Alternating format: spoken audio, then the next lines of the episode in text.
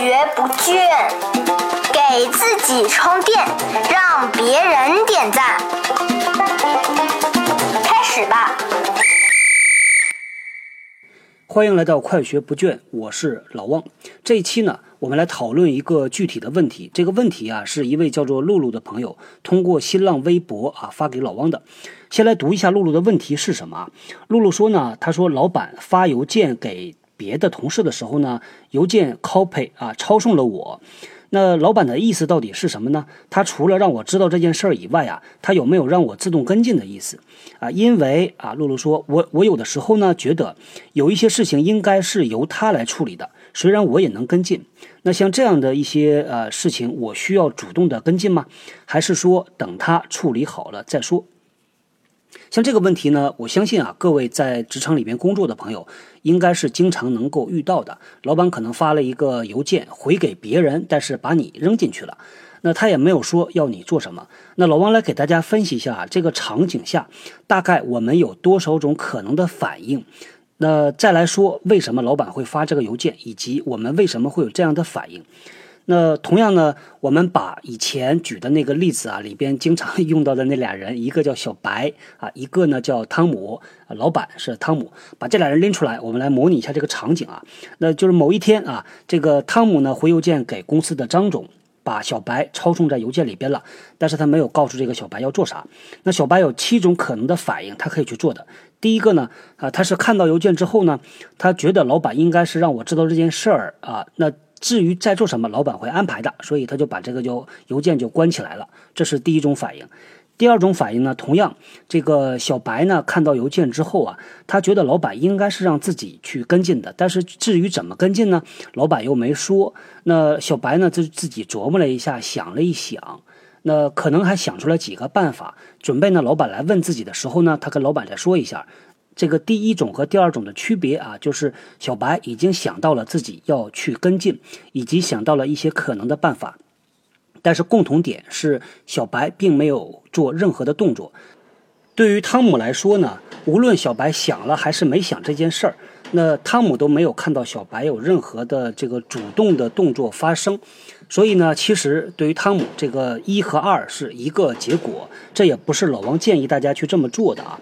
那再来说第三种可能啊，是这个小白呀给张总和老板回了一个邮件，把俩人放在一块儿了，他就问这个老板汤姆，他说啊，老板，我需要做什么吗？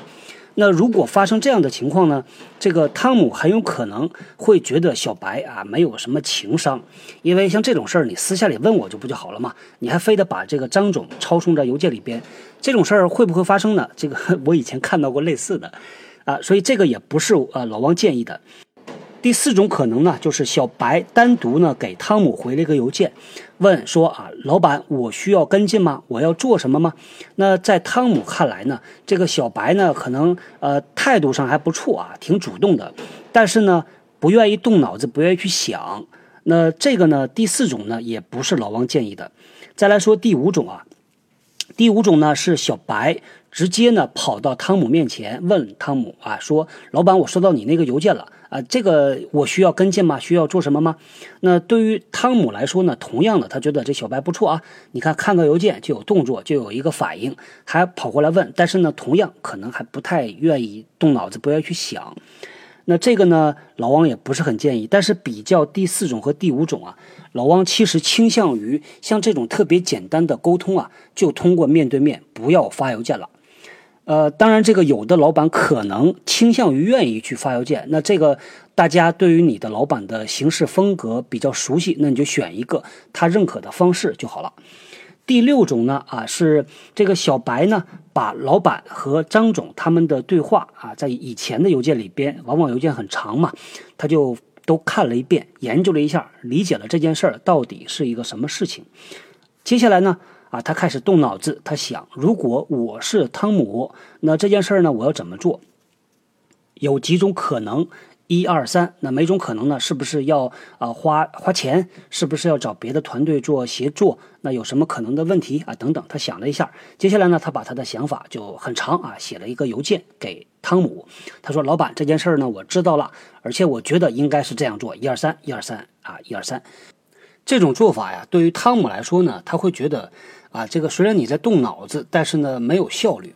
最有可能发生的事儿啊，他是直接把这个小白叫到面前说：“你把你那个想法给我说一遍。”因为他没有时间去读邮件。那再来说第七种啊，同样的这个小白把张总和汤姆在邮件里边写的来龙去脉仔细的看了一遍，那想了一想自己如果是汤姆这件事儿要怎么做啊，等等等等，想出来一些解决办法和可能性。